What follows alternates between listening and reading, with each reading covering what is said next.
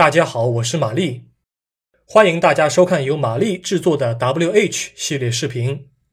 在这儿，W 代表 War 战争，H 代表 History 历史。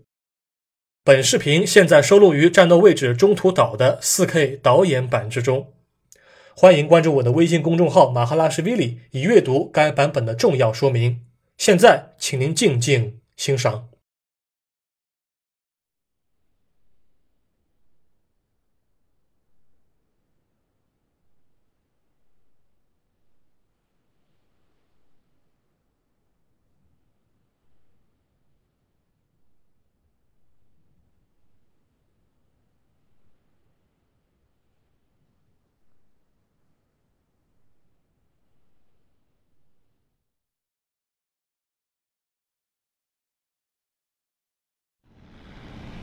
Welcome to the U.S. Naval Academy Formation Command Tutorial.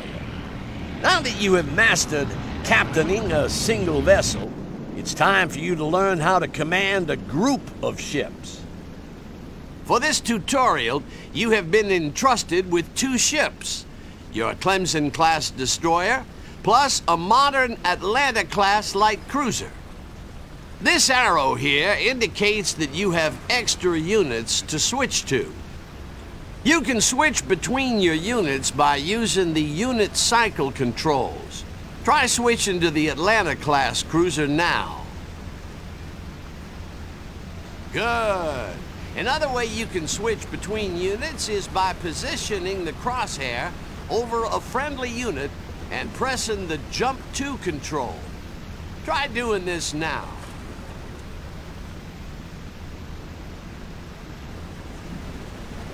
Excellent.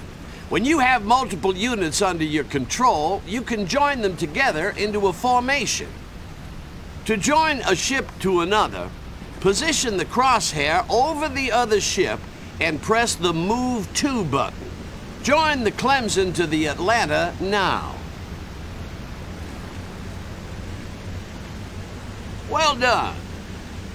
When you join two ships together, you will see the formation bar.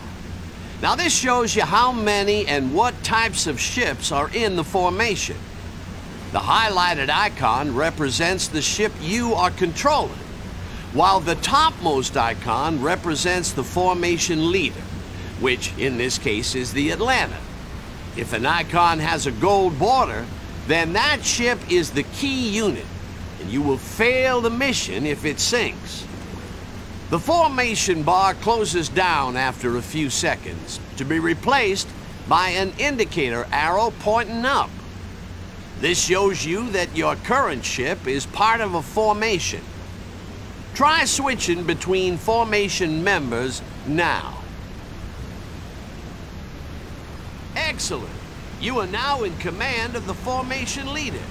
From here, you can access the formation screen which allows you to customize the position your units are in. Access the formation screen now. This screen shows how the formation is arranged around the leader. The formation leader is highlighted in white, while the ship highlighted in yellow is the one whose position you can change. If you have multiple follower ships, you can change between them with the cycle unit controls. To change the ship's position in the formation, move the positional marker to the place where you want the ship to move to.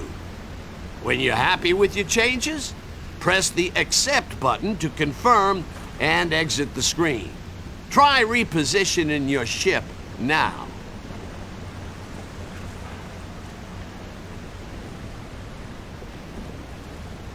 Well done! Now, to get the Clemson to move into its new position, the formation itself must be moving also. So, let's get the Atlanta underway and see this happening.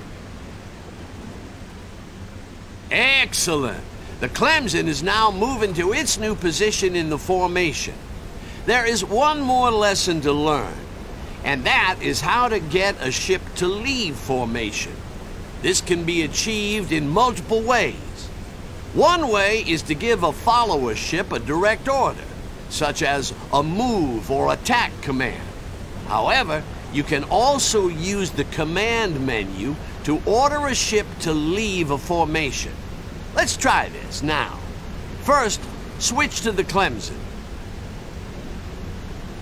Now, open the command menu and select the leave command to order the Clemson to leave the formation. Outstanding! For the formation leader, the leave command changes to disband, which completely breaks up the formation. Congratulations! You have now completed the formation command tutorial. Dismissed!